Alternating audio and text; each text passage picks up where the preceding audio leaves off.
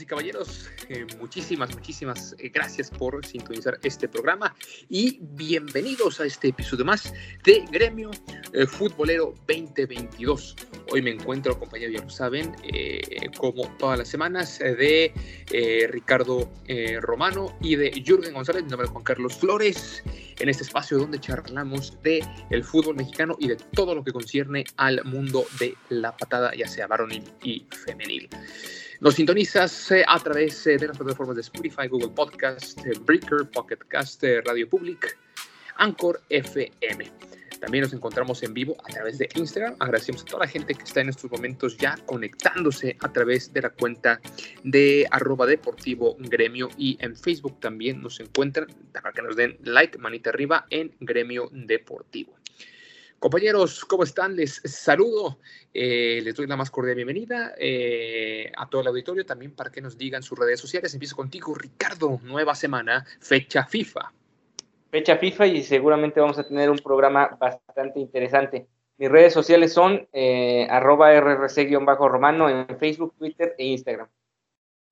Jürgen, eh, ¿cómo estás? Mucha información. El América, feliz con su nuevo regalo que les trajo Grupo Orlegui. Sí, eh, contento, no sabemos cómo vaya a llegar el regalo. Yo ya me subí a la, a la oteroneta antes de que, antes que nadie, antes, porque no, no hay mucha fe, eh, ahorita. Tú lo predijiste, pero tú lo predijiste. y lo, lo desafortunadamente ahí estuvo, se hizo realidad para ti, mi querido Juan Carlos, el presagio. Bueno, ¿qué te digo? Pero contento, eh, por también fecha FIFA, estoy, ya quiero ver qué va a suceder con esta selección, cómo va a terminar eh, para el próximo jueves esta situación con la selección mexicana. Eh, pero ya contento y mis redes sociales eh, precisamente me pueden encontrar en Instagram como YSport51 o Y Sport51 en Instagram y como Jürgen GP en Twitter, ahí estamos. La última fecha FIFA para el olvido, para el olvido, en fin. Hoy, bueno, antes que nada, mis cuentas, arroba Juan Carlos-FLT en Twitter y aquí en Instagram es arroba jcf.turrubiates.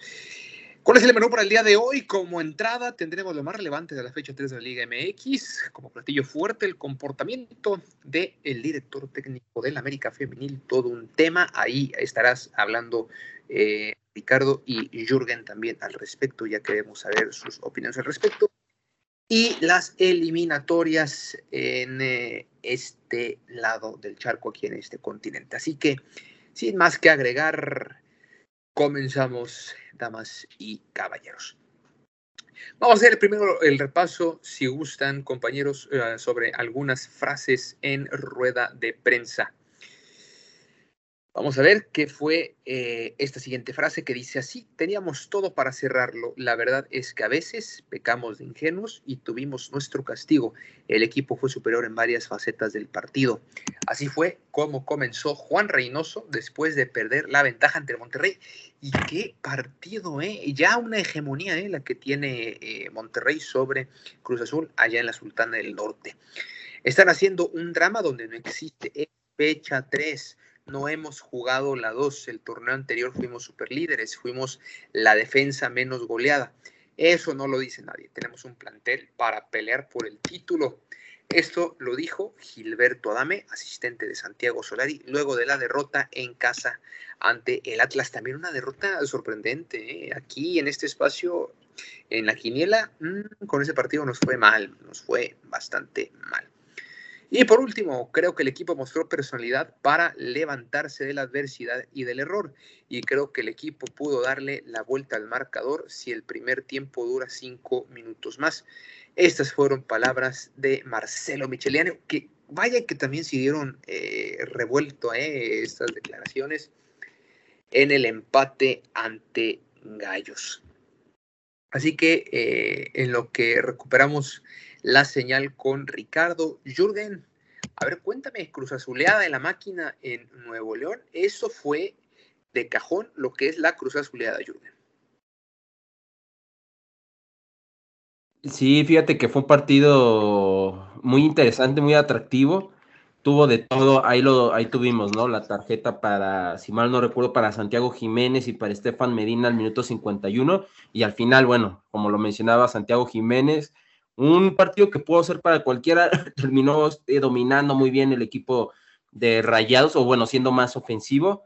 Todo parecía indicar que el equipo de la máquina se iba a ir con los tres puntos, y al final, bueno, viene este gol de César Montes ya en el agregado, en, a los, al minuto 97 específicamente, eh, y bueno, y, los gol, y el gol de, de Funes Mori por ahí también el minuto 90, ¿no? Creo que definitivamente sí fue una cruz azulada otra vez. Para mí el concepto de cruz azuleadas es cuando tú vas ganando el partido, eh, tú, el equipo de Cruz Azul va dominando y por azares del destino le terminan empatando el juego y creo que lo pudo haber controlado de mejor manera, por lo que yo pienso que esto que sucedió definitivamente fue una cruz azuleada, una más, como lo puso por ahí en el Twitter Ricardo, la número 1587, mil eh, cruz azuleada más, en la, eh, esta vez en la Sultana, la Sultana del Norte fue testigo precisamente de esto. Sí, eh, y, se, y se salva, ¿eh? Se salva ahí el buen, eh, el buen eh, Vasco Aguirre, porque imagínate si, si hubiera terminado con la derrota, la que se le hubiera venido ahora antes de su viaje a Emiratos Árabe. Ricardo, ¿cómo estás? Cuéntame la cruz azuleada de la máquina de Nuevo León, ¿cómo la viste? ¿Cómo la viste? Ahí está, ya te citaron en tu Twitter. Sí, justamente eh, lo que mencionas, ya habló un poco Jürgen del tema de Cruz Azul.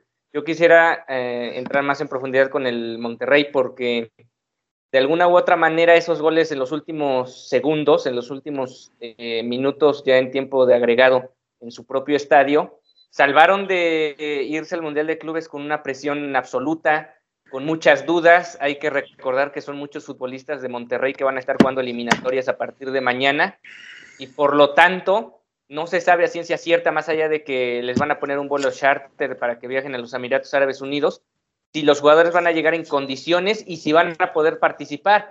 Imagínense que se hubieran ido todavía con la derrota contra Cruz Azul como local y hubiera seguido o se hubiera mantenido esta crisis de irregularidad de resultados que ha tenido el equipo del Vasco Aguirre desde que llegó al plantel rayado. Sí, va a ser, va a ser todo un tema esto de los, de los, de los seleccionados de rayados, que son bastantes, y no es para menos. Pero, híjole, a ver si no terminan perdiendo contra el Alalí. Imagínate también la que se va a armar, pero ya hablaremos de eso en la próxima semana, seguramente. Y bien, eh, eh, a, ver, eh, Ricardo, sigo contigo, ¿eh? ¿Quién fue el que declaró peor?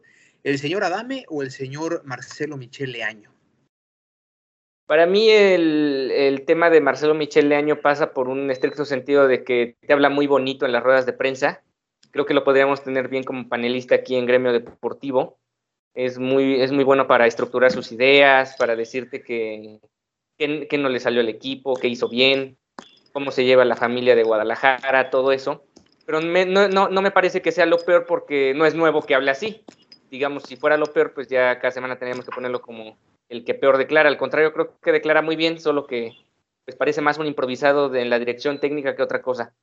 Pero en el caso de Gilberto Adame, una prepotencia absoluta, una soberbia, no es posible que mencione que no hagan drama si no han ganado desde octubre. Es un equipo que no ha ganado desde octubre, ganó por la mínima contra los Tigres en octubre, llevan siete partidos sin ganar y dice que no hagan drama, pues no sé qué está esperando a que el drama se haga en su casa cuando pierda la chamba en dos, tres semanas y el equipo sigue sin ganar o qué es lo que espera Gilbert, este, el señor Adame. Yo iba a decir Alfredo Adame, estoy pensando en pues, el, en el Los dos son prepotentes. Bueno, este, este señor Adame, verdaderamente que no sé qué anda pensando. Ojalá no vuelvan a expulsar a Solari porque qué horror escuchar a este señor Adame en rueda de prensa. Dice Álvaro, eh, que nos está escuchando a través del live stream, la afición es nuestro refuerzo, hashtag seas mamón. No puede ser, ¿eh? Yo me acuerdo de esa de, es una, ¿eh? Ahí apúntenle una más a, este Leaño, ¿eh? Sí, sí, Increíble. Terrible. Eh, pero qué, qué, qué, qué, qué, qué barbaridad. Eh, bueno, otros, otros eh, partidos de esta jornada. Bueno, no, avances contigo, Jürgen, para ti, ¿quién declaró peor? Entonces. No, eh, Adame, definitivamente. igual, coincide. No, igual, nada más déjame comentarte, Juan Carlos, eh, porque el tema, y es rápido, no me voy a exceder. Lo de Marcelo Michele Año, a mí, inclusive, para mí ya cae en lo lúdico con el Guadalajara. Ándale, exacto. O sea, ya es algo que ya lo conoces y todo, y ya hasta puedes soltar la risa, ¿no? De la risilla, de, lo que, de las declaraciones que da con este equipo del Guadalajara. Lo que está pasando con, con el América en general es algo para, definitivamente, es algo que, que te puede hacer enojar. Como aficionado, como fan, probablemente te puede hacer enojar. Como directivo, también te puede hacer enojar. Yo creo que si lo escucha esto, estoy seguro que esto no lo ha de haber escuchado Emilio Azcarra, no lo sé, pero si lo escucha, eh, también se sacaría de onda, eh, por no llamarle de otra manera, y sobre todo por el tema de la inversión que ha estado haciendo el equipo, que también ese es otro caso aparte, eh, y ahí podríamos irnos más horas, pero a lo que voy es de que definitivamente el tema, el quien declaró peor para mí de los dos es Adame, definitivamente. Sí, por supuesto, por supuesto, sin duda alguna. Lo de Marcel Michel, Año ya ni siquiera sorprendes, como que bueno, es una más del señor Leaño, a ver hasta dónde lo aguanta su compadre eh, a Mauri Vergara. Ahora sí, vamos con otros resultados. Vamos a ver cómo terminó en general la fecha 3 del torneo eh, mexicano. Eh, León y Atlas empataron uno por uno. Atlético de San Luis y Juárez. Juárez ganó uno por uno. También ahí de, la mano no del Tuca Ferretti, que también ha estado eh, expulsado, sino de la mano de eh, Rafa Puente Jr., técnico ahí joven que está siendo auxiliar técnico del Tuca Ferretti, aprendiéndole de él y vaya que tiene mucho que aprender el buen Rafa Puente Jr. Mazatlán contra Toluca, los eh, cañoneros cayeron dos por uno ante el Toluca, que terminaron con un hombre menos. Guadalajara y Querétaro, Dios mío de mi vida, partido infumable un, uno a uno terminó ese duelo. Pachuca y León en el Orlegui Bowl termina llevándoselo la fiera, los panzas verdes que andan intratables también en lo que va de este torneo. América contra el Atlas, también ya sabemos cómo terminó ese partido, 2 por 0, lo gana el conjunto rojinegro que pues sigue, sigue en lo más alto, en la cima de este torneo, el vigente campeón, empezando con todo. Monterrey Cruz Azul, ya, ya supimos esta Cruz Azuleada terrible, iba ganando 2 por 0 y termina sacando el empate el conjunto del Monterrey. Tigres impone al final 2 por 1 en Pumas. Partido muy atractivo. Ahorita ya, ya, ya, hablaremos de eso, no sé si coincidan conmigo. Eh, Santos Necaxa, bueno, bueno ni, qué, ni qué les digo, compañeros. 4 por 1, goleada tremenda la que le puso en los rayos del Necaxa al Santos Laguna, este Santos que no juega a nada y que lo siguen desmantelando, en fin, y eh, quedaría pendiente Puebla contra Tijuana que se va a jugar el viernes 28 de enero a las 21 horas. ¿Qué rescatan de esta jornada, compañeros? Empiezo contigo, Jürgen.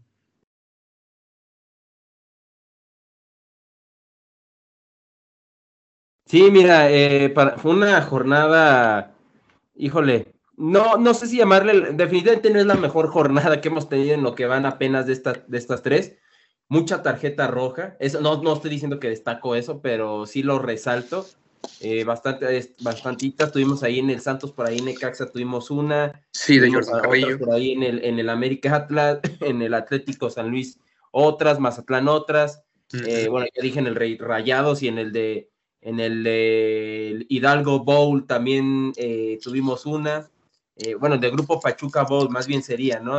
ah, sí, dijo Orlegui Bowl, sí, mentira, el, el, el, eh, Pachuca Bowl, el, el, Martínez Bowl. El Martínez Bowl, sí, sí, sí.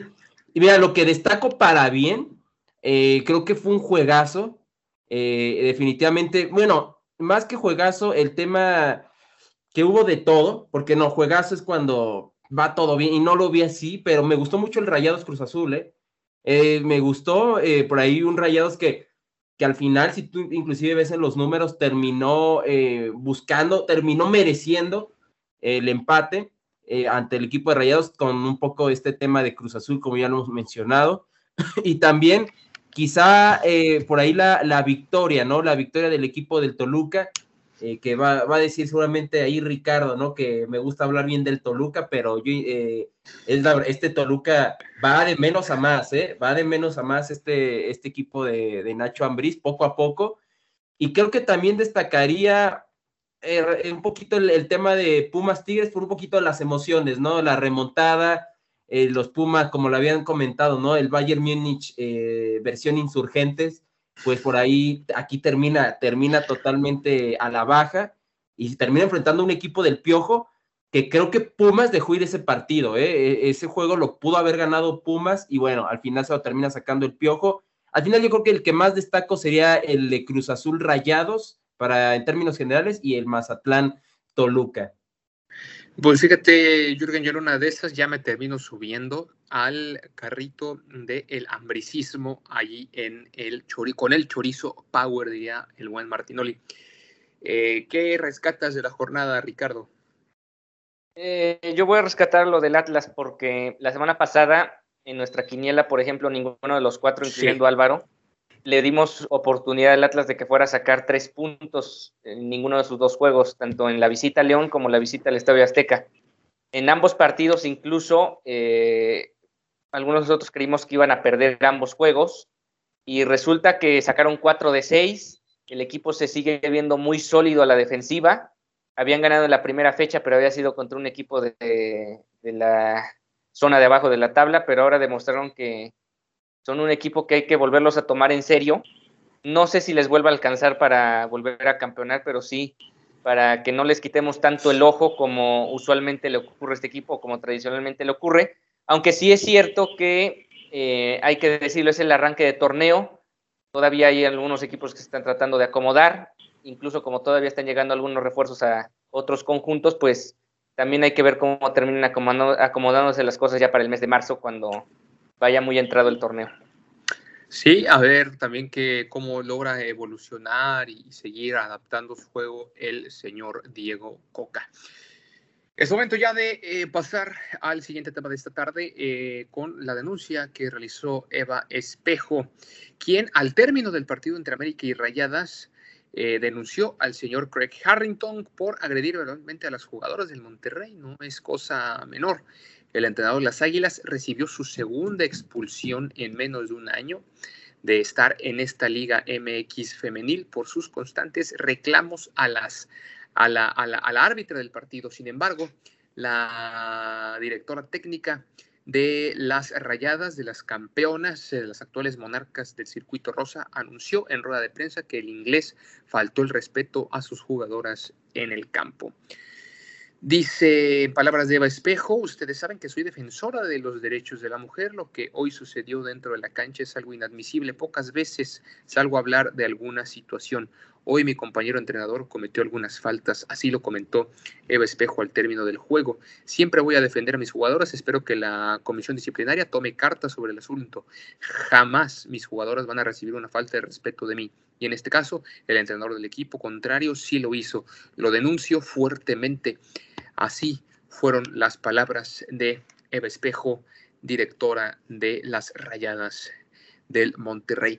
Harrington fue expulsado al minuto 64 del encuentro entre América y Rayadas por cuestionar las decisiones arbitrales. Esta es, como les comentaba en principio, la segunda ocasión en la que el entrenador de las Águilas debió abandonar el terreno de juego. La primera de ellas, cabe eh, la pena mencionarlo, ocurrió en el clásico contra Chivas en el Apertura 2021. ¿Qué tendría que proceder ante esta situación, mi estimado Jürgen? ¿Cómo se debe de actuar ante agresiones que podrían considerarse también cuestión de género en este caso, Jürgen? Mira, fíjate, yo eh, evidentemente no estuve ahí, he escuchado algunas declaraciones, por ejemplo, el tema de Espejo, ¿no? Que, que vio esta parte. En algún momento por ahí estuve investigando que ya ha tenido algunos antecedentes similares cuando estuvo en la NWCL allá en, en, Estados Unidos y eh, por allá, justamente en aquella liga. Y, y, bueno, sin embargo, estuve hablando también con una, con una, una fuente, vamos a llamarlo así, que le da cobertura a la Liga Femenil y sobre todo a las Águilas, al América, y me decía que es, está, están, se les, se les hace extraño este comportamiento, que no lo aprueban, definitivamente no se aprueba en el nido, pero eh, se les hace extraño porque las jugadoras del América tienen buena estima de él, hablan bien del entrenador, eh, por ahí eh, me, comentaba que es una, que el entrenador regularmente en los entrenamientos tiene esta dinámica de dar frases motivacionales, ¿no? Frases motivacionales a las jugadoras y demás y, tal, ¿no? Evidentemente esto fue un, tema de frustración porque sin meterme tanto a lo que fue el juego, el equipo del América tuvo las mejores jugadas, jugó mejor que el equipo de Rayadas, la diferencia fue en los errores, ¿no? Que el equipo de Rayadas terminó siendo oportunista en ese momento y las definió bien y anotó esos dos goles. Entonces, por ahí va un tema de frustración. Yo creo que el castigo eh, se quedaron cortos.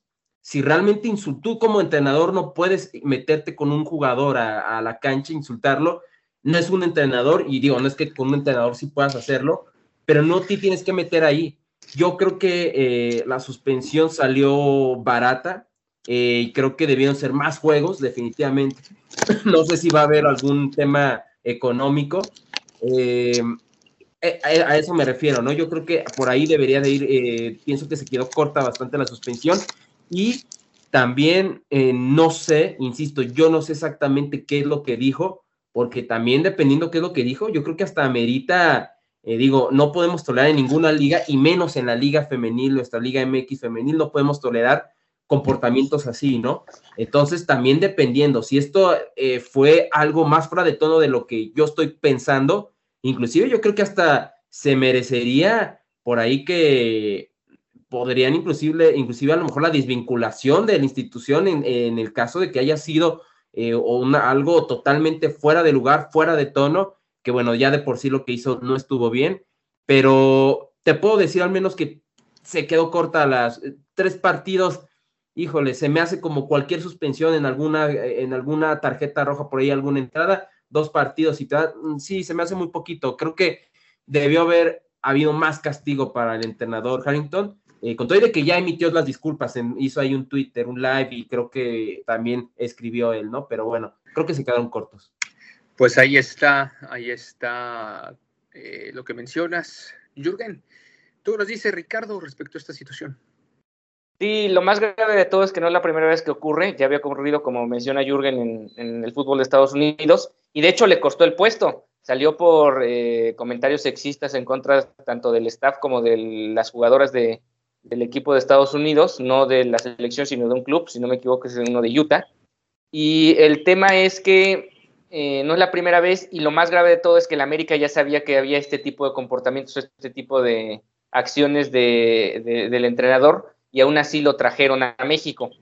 Eh, no, me, no me sorprende que el América no haga nada, tendría que hacer algo, pero no creo que lo vaya a hacer. Si hace poco, más de un año o dos años, a Renato Ibarra no supieron, no supieron qué hacer con Renato Ibarra, no se orinaron, no supieron a dónde mandarlo, no, no supieron qué hacer con ese tema. Y ahora, eh, pues sucede esta situación que probablemente el América va a volver a dejar pasar, se van a hacer de la vista gorda y no van a volver a tomar cartas en el asunto de manera interna, porque más allá de la comisión lo que aplique como castigo, como castigo, ellos a lo mejor están basando en una cédula arbitral y nada más. El tema aquí es que desde, el, desde fondo el propio club debería investigarlo y tomar cartas mucho más enérgicas en el asunto y no simplemente mandar tweets muy bonitos en, redes sociales. Y fíjate que también, bueno, eh, no, es la primera vez, no es la primera vez inclusive que sucede en el club. O sea, ya en, la temporada pasada habían ya expulsado a, Harrington también. Eh, y por cierto, también este ya es un tema también del equipo. Esta vez fue el entrenador, ¿no? Ya ha pasado mucho que a América, no es el tema ahora, pero curiosamente no es la primera vez que América Femenil perdiendo termine con una jugadora menos. ¿eh? Ha pasado mucho, pero con regresando al tema de, de Craig, creo que, eh, más bien no creo, sé que el recuerdo que la temporada pasada también lo habían expulsado en su momento, así que se tiene que hablar con él, se tiene que hablar con él y, tiene que corregir eso. De alguna manera, si quiere estar en el club, quiere tener carrera eh, acá en México, Eh, y en cualquier equipo, no nada más en México, en cualquiera que se vaya, si regresa al Reino Unido o a Estados Unidos, va a tener que cambiar eso. Sí, eh, pero bueno, eh, fíjate cómo son las cosas. En Estados Unidos, por comentarios sexistas, le costó el puesto. Pero aquí, ¿qué podemos esperar de un club que no tuvo reparo en eh, recontratar o, bueno, en, en, traer a, un jugador que, pues... Un criminal. A su esposa. Sí, caramba, ¿qué se puede esperar de un club? Bueno, alguien sexista, es lo de menos. Así las cosas en el nido, o bueno, así, así, así nos dan a entender las cosas, a lo mejor estamos equivocados, pero pues ahí están, eh, a, las pruebas nos remitimos en este eh, programa. Llegó el momento de hablar ahora sí de eliminatorias de la CONCACAF, eliminatorias CONCACAFianas, nada más y nada menos. Con muchos altibajos en el octagonal final, la selección mexicana, el Tri, buscará sellar su pase al Mundial de Qatar 2022 y dejar atrás las dudas por las derrotas contra Canadá y Estados Unidos en eh, las eliminatorias de la CONCACAF.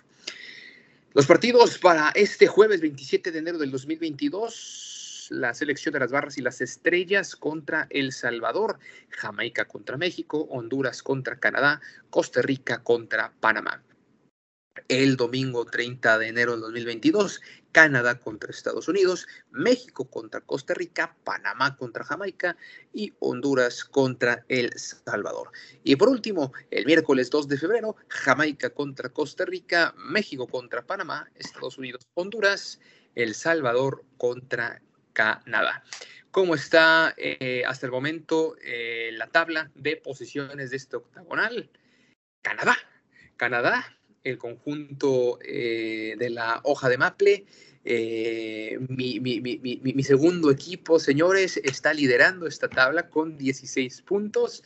Estados Unidos en segundo lugar, muy cerca, con 15 puntos. Y el Tri de mi corazón está en tercer lugar con 14 tantos, al igual que Panamá en cuarto lugar Costa Rica nueve puntos, Jamaica con siete puntos ahí en sexto lugar, El Salvador con seis puntos y Honduras con tres son en lugar siete y ocho respectivamente.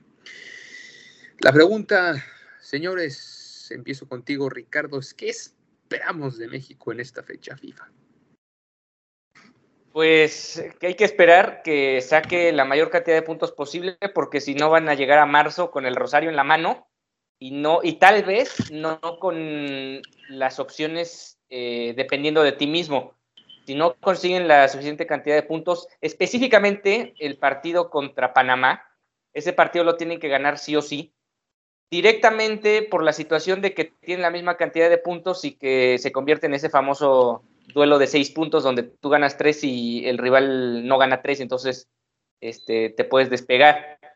Y obviamente el partido de mañana marca mucho el rumbo de la fecha FIFA para México porque estamos hablando de un duelo donde más allá de que se va a jugar a puerta cerrada, Jamaica probablemente no va a ir a la Copa del Mundo, pero sí le gustaría ponerle el pie a alguien y qué más que ponérselo a México. Vienen todas sus, pues no vamos a llamar figuras, pero sí lo mejor que tiene en el viejo continente para enfrentar a México. Jugadores que no tuvo para el partido en el Azteca y que aún así le complicó muchísimo a la selección mexicana para ganar ese partido y por lo tanto creo que el partido de mañana va a marcar mucho el rumbo que pueda tomar el resto de la fecha FIFA para México. No me sorprendería que México al final de cuentas llegara a sacar los nueve puntos, pero también se antoja un tanto complicado, sobre todo de las últimas dos eh, ventanas eh, que hemos tenido de esta representación que perdió consecutivamente en Ohio contra Estados Unidos y allá en Canadá contra la hoja de Maple. Sí, en partidos eh, dificilísimos por las condiciones meteorológicas. Jürgen, Jürgen, Jürgen, a ver, cuéntanos, cuéntanos, este, ¿tú qué esperas de este tri?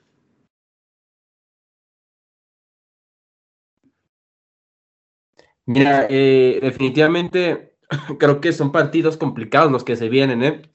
Teniendo en cuenta que eh, por ahí creo que la única que tienes de visita es contra Jamaica, ¿no? Un equipo que, ha, sido de los, yo lo he comentado en los últimos meses, que ha sido uno de los equipos, eh, o más bien en los últimos años, que, que más se ha desarrollado, ¿no? No ha tenido las mejores eliminatorias definitivamente, eso es un hecho. Y por ahí tienes dos de local, que es contra Costa Rica y contra, este, contra Panamá. Sin embargo, tienes la sorpresa que no vas a tener a tu gente de local. Entonces, sin tu gente de local, para mí, un estadio sin, lo, sin gente no pesa lo localía. Independientemente de que estés jugando en donde quieras en China, si no hay chinos en el estadio, no va a pesar la localía definitivamente. Entonces, eh, ese es ahí un tema. Eh, creo que México lo que tiene que, mínimo tiene que tirarle a, a seis, a siete puntos, ¿no? estoy hablando de que ganes dos y empates uno. No se puede permitir la derrota porque en marzo todavía tiene juegos más complicados. Eh, todavía viene la vuelta justamente contra, contra el equipo de las barras y las estrellas en donde ese juego también lo tiene que ganar sí o sí, que son en este caso los líderes, los dos de Norteamérica que están ahí liderando, tiene que ganarlos, tiene que ganar esos juegos sí o sí. Entonces, eh, creo que va a ser importante eso. Lo que creo que puede acontecer es que México termine ganando dos y empate uno. Eh, eso es lo que creo que va a, suceder en México, México. En caso de no ser así, yo sí veo complicado, ¿eh? Atención, se le puede venir la noche a la selección mexicana y por ahí en una de esas nos vemos en Sudamérica. no se ha dicho todavía dónde sería el repechaje o en Oceanía. No, va, a ser, va a ser en Estados Unidos. El repechaje va a ser un juego en Estados pero Unidos. Contra, pero contra un, un rival de, de, Sudamérica o de Sudamérica, ¿no? De Oceanía, va a ser de Oceanía. Va a ah, ser un juego en Estados Unidos. O sea, si México llegara a jugar ese repechaje, va a ser en Estados Unidos como local contra el equipo de Oceanía, que tampoco luce algo tan complicado, pero sí es cierto que sería un tema vergonzoso volver al tema del repechaje. No, sería totalmente vergonzoso y, creo que nada arriesgado, se eh, creo que México va a clasificar sí o sí. Eh, cambiaría si en algún momento se acordarán compañeros, por ahí en las eliminatorias del 2014, el repechaje era con Conmebol y Costa Rica se terminó, no, 2014 no, en la de Sudáfrica 2010 eh, la eliminatoria era con Conmebol y por ahí Costa Rica se terminó, terminó yendo de ida y vuelta, fue a jugar al centenario allá en Uruguay, en Montevideo, y, bueno, ya sabemos cómo le fue en Sudáfrica al equipo de, del profe Tavares en ese mundial. Eh, cambiaría totalmente. Aquí podrías ya decir que va a terminar clasificando México, pero sería vergonzoso y sería para, sobre todo para el currículum del Tata, sería terrible, ¿eh? O sea, ya en valor curricular, que tú cuando tú te vayas de la selección mexicana y quieras dirigir en la MLS o a River o a donde quieras irte, veo tu, tu, CV y digo, con CACAF y más conociendo eh, a la gente de Sudamérica o de UEFA que saben que con CACAF no es una, no es una zona, la verdad no es de las zonas más complicadas para clasificar. Híjole, al Tata también le va ahí, por un tema de dignidad, al Tata no le va a hacer tan bien, ¿eh? Que, que con un plantel como el de México, en CONCACAF, ni, tuvo, tuvo que irse a un repechaje, ¿no? Entonces creo que sí, tiene que irse por al menos siete puntos. Seguro, seguro. Creo que coincido en que lo más bajito, bajito tiene que ir por siete puntos, no menos. Ya menos, eh, ya empieza a llamarse o a cuajarse como un fracaso. Mi estimado Ricardo, tú me comentaste que Jamaica, así de plano, te cito textualmente, dice, Jamaica no va a ir a la Copa del Mundo, estando en eh, el lugar número 6, con 7 puntos, a 2 de Costa Rica y a 7, sí, de, Panamá. Eh, lo que es Costa Rica y Jamaica, ¿hay manera de que se metan en la pelea o ya descartarías de plano a los dos?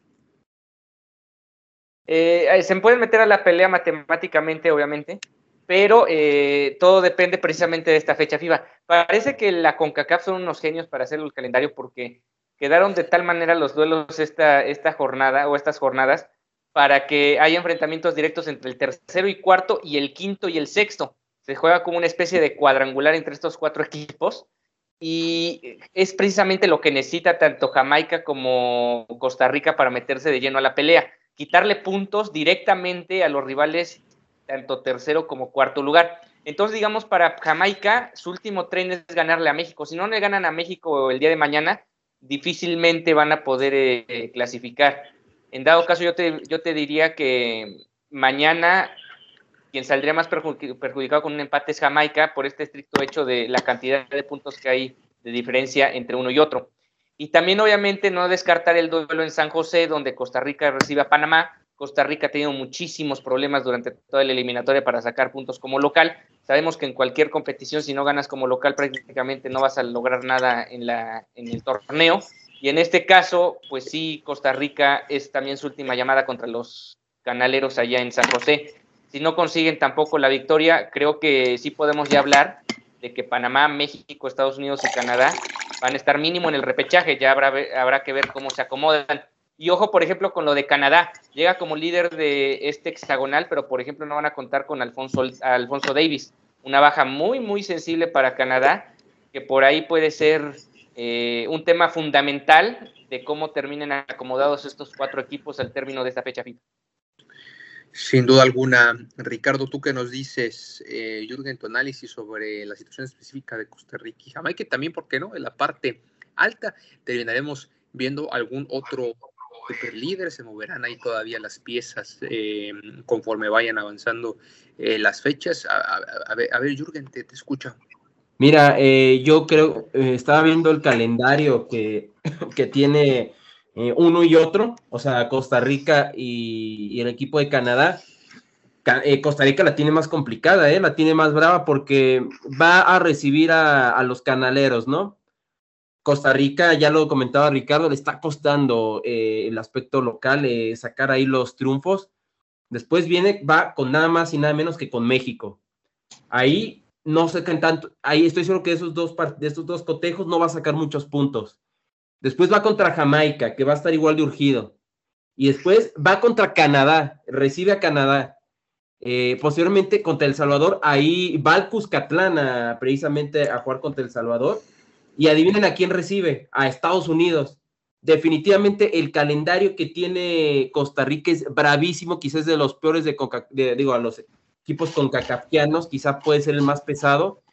Eh, muy diferente a Jamaica, por ejemplo, Jamaica viene contra México. Lo mejor que podría hacer Jamaica en este juego, bueno, tienen que ir por la victoria, van a jugar como local, pero un empate les habría a gloria al equipo jamaiquino porque después va contra Panamá, en donde veo probable una victoria, ¿no? Eh, duro, pero probable. Contra Costa Rica, reciben a Costa Rica, lo recibes de local. A este Costa Rica es probable que le pueda ganar Jamaica. Después recibe otra vez al equipo del Salvador, es probable que le pueda ganar al Salvador va a visitar a Canadá precisamente a donde estás tú, mi querido Juan Carlos, y ahí, no, ahí sí puede, puede estar presupuestado una derrota, y después recibe a esta Honduras, que este Honduras también no está en un buen momento. Aguas porque Jamaica, le, lo que resta de, esta eliminatoria, le toca un calendario más, eh, más, relativamente más sencillo que lo podría aprovechar y podría ahí sacarle esa ventaja de dos puntos Va a ser importante el juego contra Costa Rica definitivamente, como dice Ricardo, son juegos de seis puntos, así que eh, vamos a ver, ¿eh? yo creo que Jamaica tiene ahí la, eh, más la posibilidad. Y en cuanto arriba, desafortunadamente, así lo voy a decir, el liderato va a estar entre Estados Unidos y Canadá. sinceramente, son equipos que van, van mejor, tienen prospectos más importantes. Estos jugadores todavía no le démosle hasta dentro del, mundial precisamente que va a ser en Norteamérica para ver ya eh, a mayor plenitud las promesas que tienen los dos equipos norteamericanos. Eh, sin embargo, ya están empezando a jugar mejor. Me recordó, sobre todo, el Estados Unidos me recordó, y se acordarán compañeros y a todos los que nos están escuchando en gremio futbolero, ¿se acuerdan de pura casualidad año 2010 Estados Unidos? Ese equipo era un, equipo que ya tenía Charles Davis, eh, Josie Altidor en Europa también, Landon Donovan por ahí después de la, en el periodo vacacional de la MLS, se iba con el Everton a, casi casi a, como si fuera a practicar, entrenar, por ahí estuvo en el Bayern en algún momento, este, Onyewu por ahí estuvo, en, eh, un, un, zaguero de Estados Unidos, Oguchi Onyewu, estuvo en el Milan, eh, digo, muy corto tiempo, este, Bocanegra también en el fútbol inglés. Sí. una gran me, recuerda, muchísimo, muchísimo al Estados Unidos del 2010, que era un Estados Unidos más europanizado, por decirlo así. Eh, y en el 2010 no les fue tan mal, ¿eh? hay que acordarnos cómo le fue a Estados Unidos en aquella Copa Confederaciones. donde casi termina ganándole a Brasil y termina cortándole una racha de victorias eh, al, al, España, creo que de Vicente del Bosque. Era el España de Xavi, el España de las figuras. Entonces, aguas con este Estados Unidos que creo que puede, tener, puede empezar una hegemonía importante con las, las, barras y las estrías, como lo fue en aquel 2010. Me recuerda muchísimo en el 2010 porque Estados Unidos como que ya empieza a saber que en el soccer tiene que, en vez de americanizarse, tiene que empezar a europeizarse y lo, está, y lo está haciendo bastante bien. Y bueno, creo que ahí están encontrando la cosa, por lo cual el liderato va a ser entre Estados Unidos y Canadá de esta, de esta eliminatoria 2021.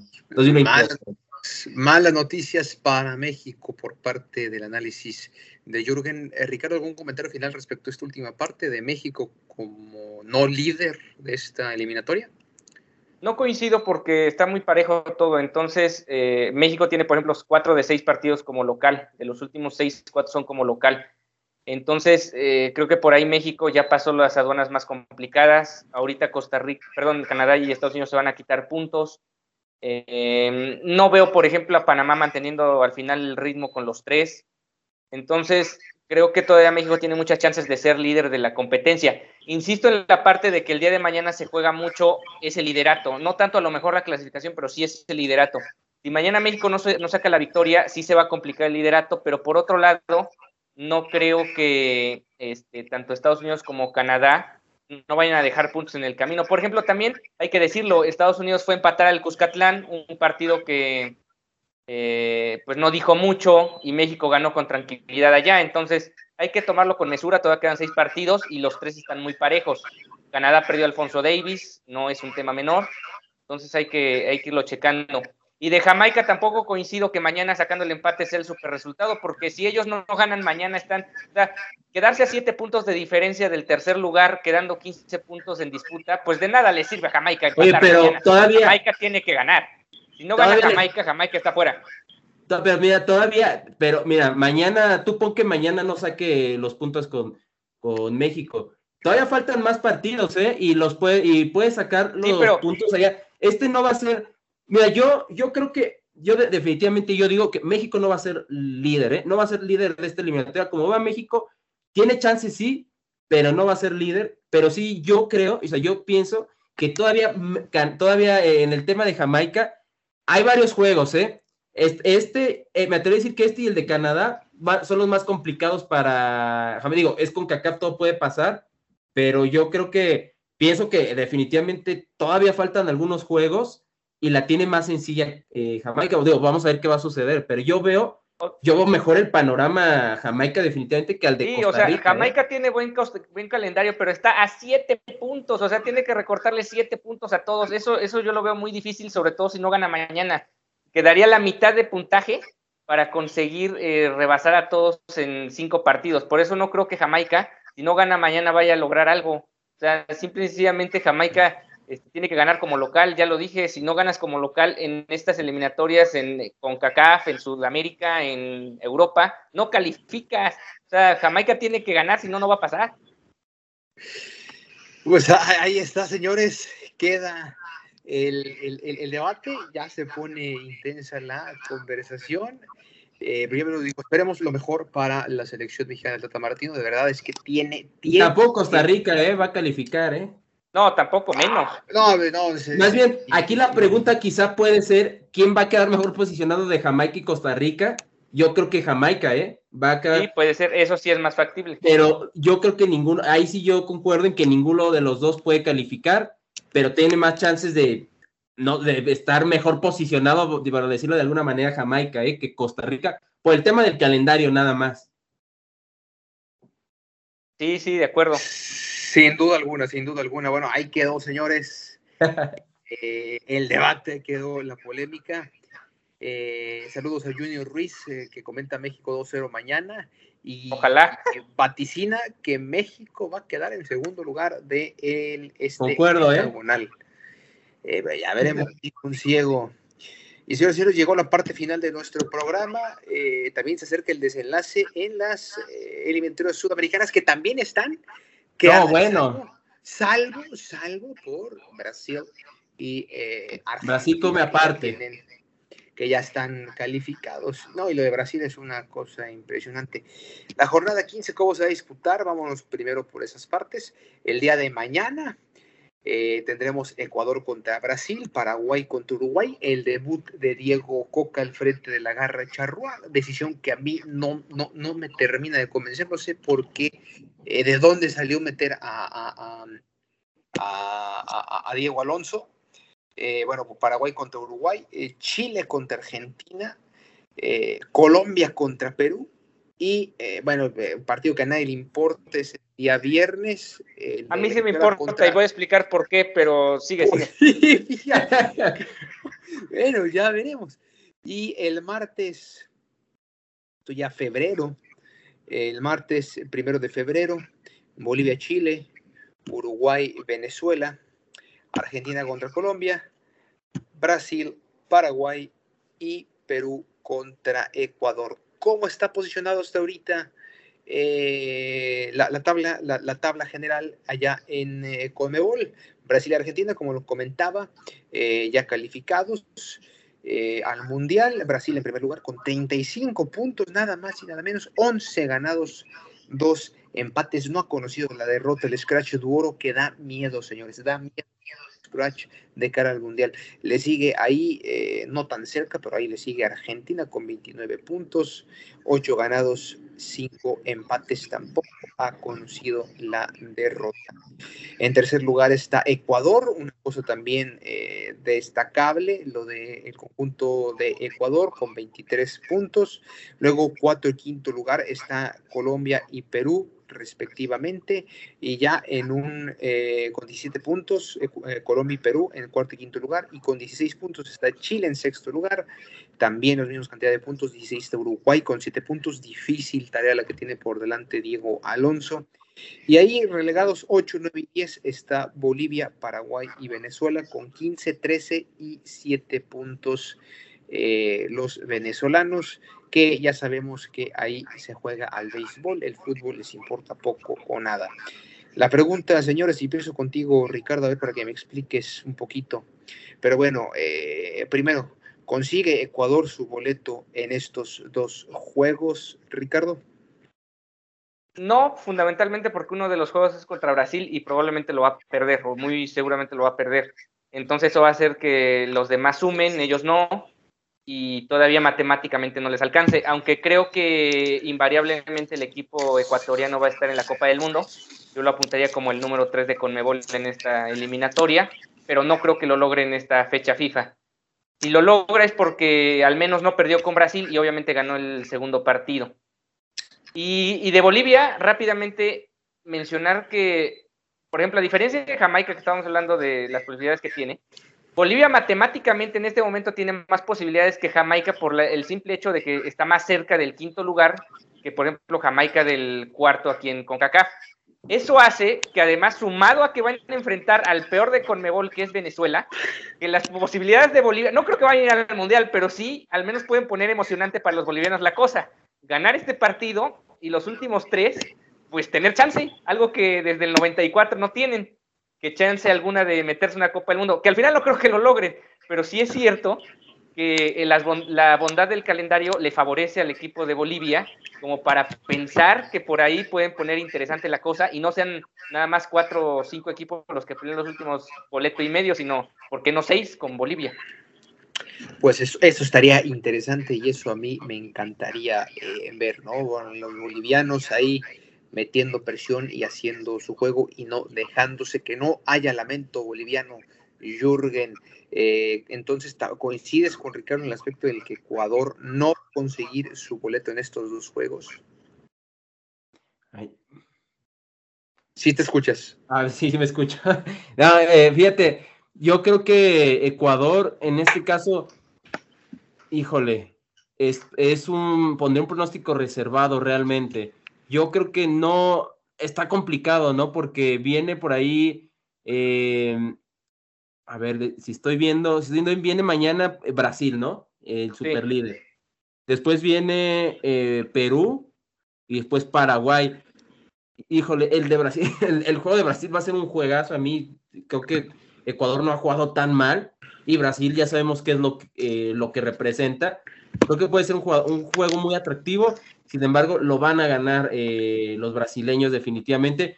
Y contra Perú, híjole, sí veo probabilidad de, inclusive te puedo decir que todavía ganando, ¿no? Pero si ganas un partido y pierdes otro, todavía no te da esa seguridad. Sí veo más complicado que lo, que lo pueda ganar, eh, que pueda clasificar en estos dos juegos. Sin embargo, sí estoy seguro que después contra Paraguay, mira, si saca el juego contra Perú y saca contra Paraguay también el, la victoria y por ahí le empatas eh, a Brasil o a Argentina, y si es a los dos, que, que mejor, eh, se va a terminar metiendo Ecuador. Lo que sí es que Ecuador, yo estoy seguro que sí va a terminar eh, estando ahí, estando ahí en el Mundial, lo vamos a ver definitivamente, pero sí está complicado, veo complicado que ya para estos dos juegos este, tenga ya el boleto ahí en la mano. Pero sí, Los, sí, sí veo a los ecuatorianos clasificando. No, y en tercer lugar yo también los veo, difícilmente alguien los va a bajar ese lugar, tiene una, un, muy buen juego, eh, al menos en, en, esta, en, este ciclo mundialista, bastante prometedor lo de Ecuador. Y, bueno, cambiando de tema eh, dentro de la, de ya en los últimos minutos, yo, yo ya mencionaba lo de Diego Alonso, podrá enderezar el rumbo de los charrúas y eh, pues por lo menos acceder a la Copa eh, del Mundo, se irán a repechaje, eh, los eliminarán. ¿Qué, podemos esperar de Diego Alonso con las credenciales?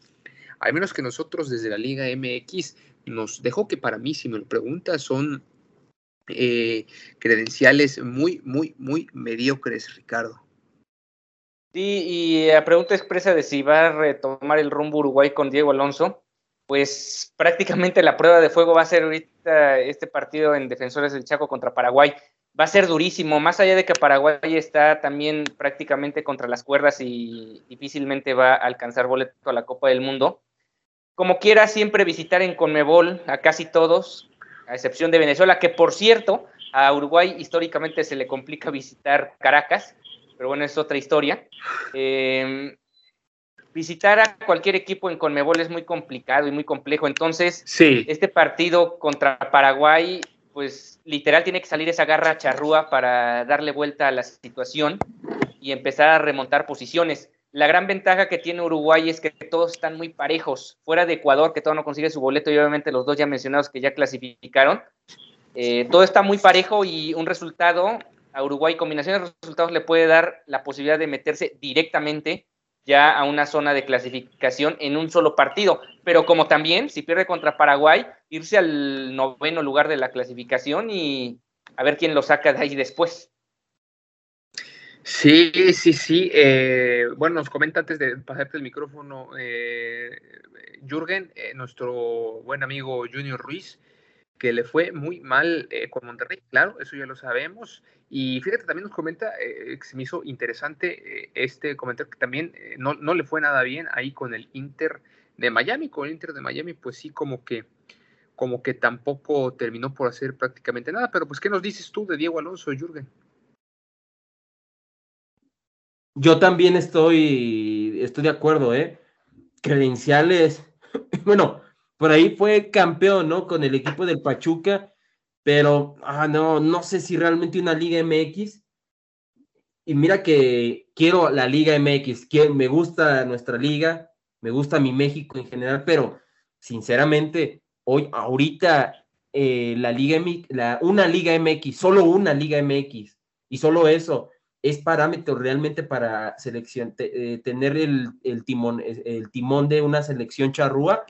No, se me hace que no. Eh, yo creo que va a ser complicado, ¿eh? Creo que la va a tener complicada. Sin embargo, creo que es injusto también, eh, o es injusto por el tema del tiempo, ¿no? Ya está, ya está teniendo un equipo uruguayo ya casi fuera del Mundial. Tendría que hacer una hombreada grande, grande, pero épica, de antología para poder, eh, es más, si lo hace inclusive, no le veo, no le vería mucho tiempo en Uruguay, ¿eh? le vendrían ofertas de algún otro club por Europa si logra salvar a este equipo de Uruguay, lo veo complicado, ¿no? Entonces, no creo que al corto plazo sea la opción. Hay que ver, hay que ser justos también con, con Alonso y, vamos a ver para el ciclo que viene, ¿no? Pero este lo veo muy complicado. Sí, eh, dicho todavía me hubiera gustado mucho mejor opción el profe Almada para la selección charrúa. Pues, ha demostrado a lo largo de su carrera en Sudamérica y en, y en Santos sí, ¿eh? nada mal. A él. El, para dirigir, pero bueno, Diego Alonso ahí está. Tuvo nada más para que en su último equipo, el Inter de Miami, 33% de efectividad. Así se las dejo. Y bueno, ya antes de despedirnos de postrecito, ya lo saben, la quiniela fecha FIFA. Nada más y nada menos, ¿ya estás listo, Ricardo, para apuntar? Sí, ya, ya estamos listos. Excelente, vamos ah, a ver. que aquí remonto, aquí remonto. Primer partido eh, es el de Puebla contra Tijuana. Eh, partido que se movió a fecha FIFA por, pues ya sabemos, lo de COVID. Vamos a ver, no, muy confiado, Jürgen, eh, danos tu pronóstico. No, aquí rápida, Puebla. Sí, bueno, Tijuana no juega nada, yo también me voy con Puebla. ¿Qué dices tú, Ricardo? Sí, también Puebla y, si no me equivoco, Álvaro también fue con Puebla. Sí, aquí todos estamos con los poblanos. El Camote Power. El Camote Power, los Larcamón Boys. Eh, y de ahí nos pasamos a los Reggae Boys contra México. Reggae Boys. Yo, ah, ah, yo, yo eh, México, México. Bueno, no, no, no, espera, espera. Lo va a ganar México. Yo, yo, yo me voy con la, con las, con el tri, con la selección eh, mexicana. Iba a decir empate, pero porque lo veo muy, también muy probable, pero voy a irme con la selección. A ver, nomás dame un segundo porque, porque ya se me olvidó. Es, este juego es Jamaica local, ¿cierto? Jamaica, sí, Jamaica local. Ah, no, no, perdóname. Yo voy empate en, este juego. Este lo empate y los otros dos lo ganan. Pero bueno, ya, ya ahorita nos vamos con un juego por juego. este lo empatan. Mañana se empata y no, mira, ¿sabes qué? No, no es por ti, Juan Carlos. me voy con el empate. Sería, bueno porque así ya vas este, congruentemente con la defensa férrea que has hecho de Jamaica durante todo el programa. Entonces ya. Sería congruente. Sí, no, yo, yo, voy, yo voy con el empate. Sí, yo voy con el empate, Jürgen también. Entonces, tú, Ricardo, a ver, ahora sí. No, yo creo que gana México con gol de Alexis Vega. Ah, ah Alexis Vega, ¿eh? Es que no hay más delanteros, entonces va a tener que jugar Vega. Pues sí. Álvaro, ¿qué nos puso ahí? E, este, a ver que lo ponga aquí porque no tengo la lista, ahorita no la puedo ver.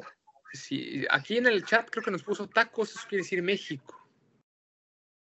México, ok, sí, entonces sí. Si no, aquí yo lo, yo lo, yo lo abro, no te preocupes. Eh, bueno, eh, siguiente partido, Costa Rica, Panamá, Jürgen. Costa Rica, Panamá. Eh, me voy a ir con el empate. No, con Panamá. Panamá lo gana.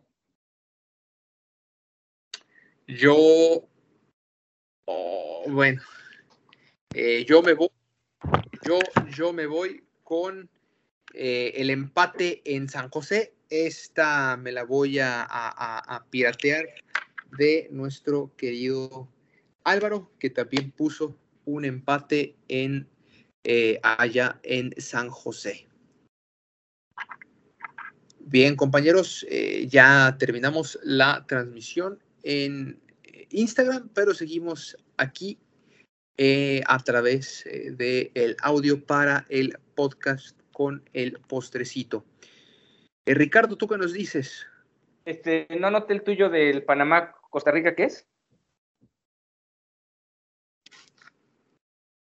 Ajá. Bueno, bueno. ¿Me, ¿Sí me puedes repetir, Ricardo? Ah, sí, que ¿cuál es tu pronóstico del Panamá-Costa Rica? Ah, que yo, yo te iba a decir que era para mí eh, un, empate en San José, así como Álvaro, ese sí me la iba a piratear. Sí, yo también iba con empate en el, eh, bueno, Costa Rica-Panamá. Ah, muy bien, perfecto, entonces ya estamos, ¿verdad? Con ese, con ese. ¿Todos empate dijeron ahí? Ah, no, yo no. Tú fuiste con Panamá. Sí, tú dijiste Panamá. Sí, todos los más dijimos empate. Y bueno, siguiente partido, entonces ya podemos ir con el siguiente partido, que es Canadá contra Estados Unidos. Eh, Jürgen, ¿tú qué nos dices de este juego? Eh, va a haber empate. No, fíjate que yo aquí me voy con mi segunda patria, yo me voy con los les canadiens, con los canadienses, la hoja de Maple. Va a ganar ese partido. ¿Tú, Ricardo? Yo creo que va a ganar Estados Unidos, porque la, ausencia de Alfonso Davis, más que, más allá de que eh, Canadá tiene una buena cantidad de elementos con calidad, sí. creo que si es un líder en el vestidor, un líder moral, y no contar con tu mejor futbolista, sí te termina representando una baja sensible.